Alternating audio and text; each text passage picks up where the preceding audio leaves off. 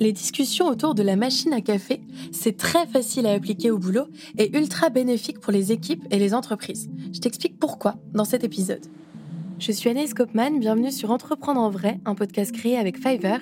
En 3 minutes chrono, on parle de l'entrepreneuriat sans filtre.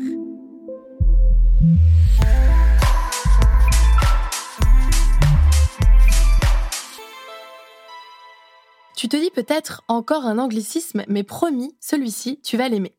Le watercolor chat, watercolor talk ou encore watercolor conversation, c'est ce qu'il se passe lorsque des collègues font une pause au boulot et socialisent. Tout ou presque peut y passer, à condition que ça ne concerne pas le travail. Ça peut être ce qu'on a fait ce week-end, ce qu'on compte manger ce midi, la découverte de la boxe, l'apprentissage du piano, la dernière expo du moment, bref, ça peut être beaucoup de choses.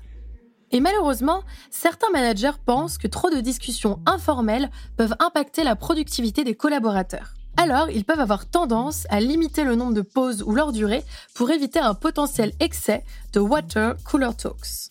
Le problème, c'est que d'après l'entreprise de logiciels Hack0, dont l'intranet offre des solutions de communication, de collaboration et de socialisation à des centaines d'entreprises, dans 97% des cas, ces managers n'agissent pas en faveur d'équipes productives et engagées lorsqu'ils limitent les conversations plus cool.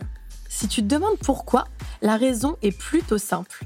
À partir du moment où les salariés bénéficient de ces échanges, les entreprises aussi. Et c'est pour ça qu'Axero liste plus de 10 raisons d'encourager les conversations autour de la machine à café ou dans les couloirs. Parmi elles, il y a le fait que la culture d'entreprise est renforcée par les relations informelles au travail. En sachant que pour certains, ces relations sont plus motivantes que leur salaire, par exemple. D'où l'importance de laisser les employés apprécier le temps qu'ils passent à travailler ensemble, mais aussi celui qu'ils passent à échanger de tout et de rien. Et comme par magie, plus la culture d'entreprise est solide, plus les salariés sont engagés et plus ils sont fidèles à l'entreprise. Tandis qu'à contrario, si on les empêche de se rassembler et de prendre du temps entre leurs différentes tâches, c'est plus probable de les voir partir et d'augmenter le turnover dans l'entreprise en question.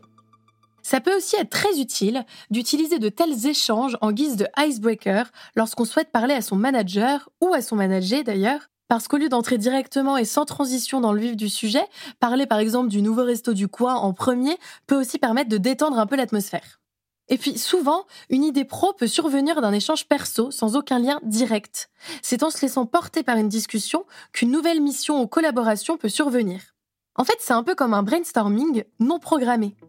Et plus largement, tout le monde a besoin de pouvoir s'éloigner physiquement et mentalement de ses tâches pour pouvoir y revenir plus frais et productif que jamais, et ce, même au bureau.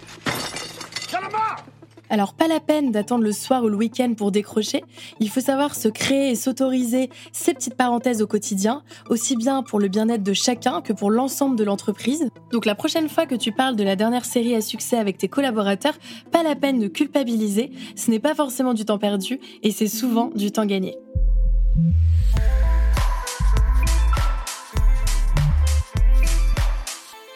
Entreprendre en vrai est un podcast Fiverr, la plateforme des services freelance aux entreprises en France et partout dans le monde. Il est écrit et présenté par Anaïs Kopman et produit par Bababam.